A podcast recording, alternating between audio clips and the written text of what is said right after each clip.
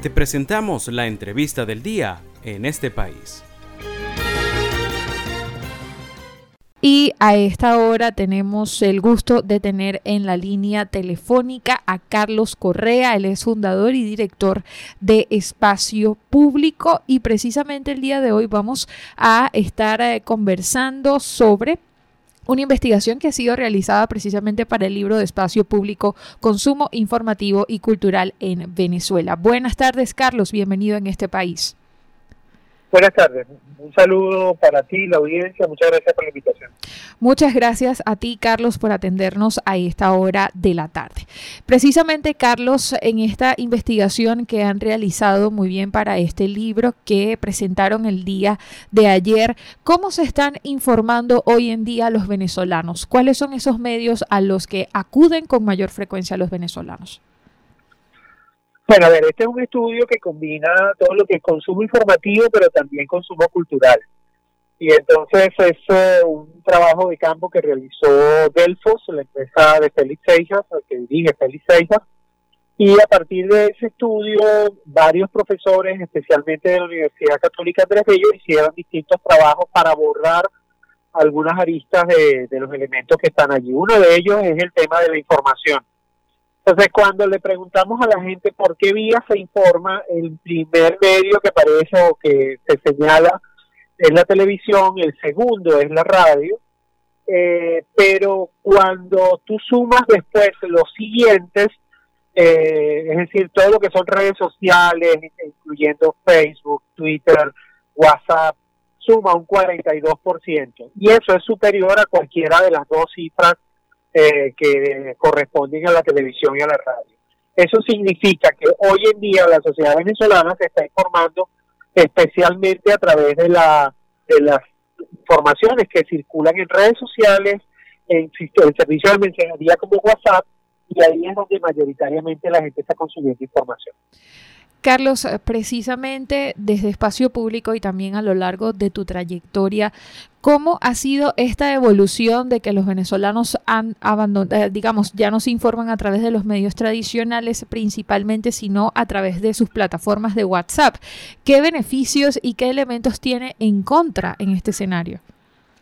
Bueno, lo que ocurre es que esto que, estamos observando en Venezuela tiene dos, digamos, dos... Fuentes importantes que están afectando el, modo en que las personas se relacionan con los medios de comunicación. Uno son las políticas públicas, es decir, si tú tienes una oferta cada vez más restringida, por ejemplo, de periódicos, eh, y uno la puede ver en los datos que nosotros tenemos de cómo la gente se informaba hace 10 años, eran mucho más importantes los periódicos regionales, y los pero ahora los periódicos no existen. Algunos de ellos se han transformado en en plataformas digitales. Y después, pues, sin duda, la emergencia de nuevas plataformas y redes que ha tenido un impacto, digamos, en, en, la manera en que nos relacionamos, incluso en el tiempo que dedicamos. Y eso tiene que ver con toda la integración de muchísimas plataformas en las redes. Ventajas. Una, eh, una ventaja que tiene esto es que, bueno, eh, se convierte en una herramienta para, para que aquellas personas que quieren obtener información la puedan obtener a través de estas nuevas plataformas, especialmente si no consigue el periódico o si determinados temas no se hablan en las emisoras de radio o en la televisión, la gente va a tener la posibilidad de acceder.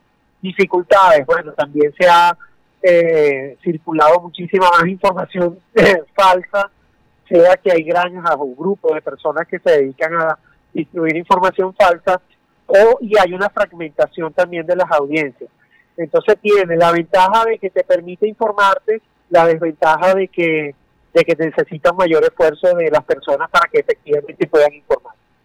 Muy bien, y le recordamos a esta hora a nuestra audiencia que tenemos el gusto de estar conversando en este país con Carlos Correa. Él es eh, fundador y director de Espacio Público. Precisamente hoy estamos eh, conversando sobre cómo se están informando los venezolanos actualmente, pues en el marco de lo que ha sido la presentación del libro Consumo Informativo y Cultural en Venezuela. Carlos, ahora que estamos en este contexto, digamos, este, de elecciones, eh, de primarias, de presidenciales, de distintos elementos políticos, ¿cómo ha ido avanzando la desinformación en el país? Bueno, mira, aquí hay, aquí hay un elemento interesante que nos permite que queda esto. ¿no? La, primera cosa es que cuando nosotros cruzamos este estudio con los mapas de medios en Venezuela, tú te vas a encontrar que evidentemente hay una realidad distinta según los estados en los que hagan la evaluación, en las parroquias o municipios o estados en los que hagan la evaluación. Hay estados en Venezuela donde no hay medios independientes, donde no hay información que circule con mucha vitalidad o por ejemplo no hay, en algunos de estos estados no hay emisoras de radio o incluso las plataformas de, de información que se han montado a través de, de lo digital no existen o son muy débiles. Entonces allí la situación es distinta y por supuesto que eso tiene una relación muy importante con el derecho a la participación. Los procesos electorales y el derecho a la participación política necesita que haya garantías para que haya libre circulación de información. En estas circunstancias la gente tiene que hacer un esfuerzo adicional para informar. Uno de los datos que nos parece relevante de este estudio es que la gente está recurriendo a modos o estrategias de comunicación para informarse que no necesariamente están este, no implican una relación directa con los medios, sino que la gente se informa a través de vecinos o familiares y es a través de esas redes sociales, esas redes presenciales de contacto directo, ahí hay un mecanismo de validación muy importante. Entonces allí, en esos estados donde hay menos oferta informativa, estas redes son cada vez más importantes y estas redes se anclan en los liderazgos sociales, en los liderazgos políticos que existen en las comunidades. Es decir, la gente sabe que a quién puede confiar eh, la información que recibe. Y eso, en relación a esa pregunta, el 75% de los encuestados considera que sí hay censura en las redes sociales, es decir, mejor dicho, considera que hay censura y el 75% de esas personas considera que es el Estado o el gobierno el que está censurando. Muy bien, Carlos, pues estamos agradecidos por tu participación. Gracias por atendernos el día de hoy en este país. Muchísimas gracias, hasta pronto. Hasta pronto, Carlos. Y bueno, esta fue nuestra entrevista en este país el día de hoy. Estuvimos conversando con Carlos Correa, él es fundador y director de Espacio Público. Estuvimos conversando pues sobre cómo se están informando los venezolanos con base pues en una investigación que han realizado precisamente para el libro de Espacio Público, Consumo Informativo y Cultural en Venezuela.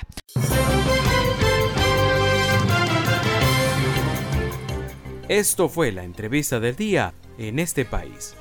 Para conocer más el programa, síguenos en nuestras cuentas en redes sociales. Estamos en Twitter e Instagram como arroba en este país radio y visita nuestra página web www.enestepaís.info.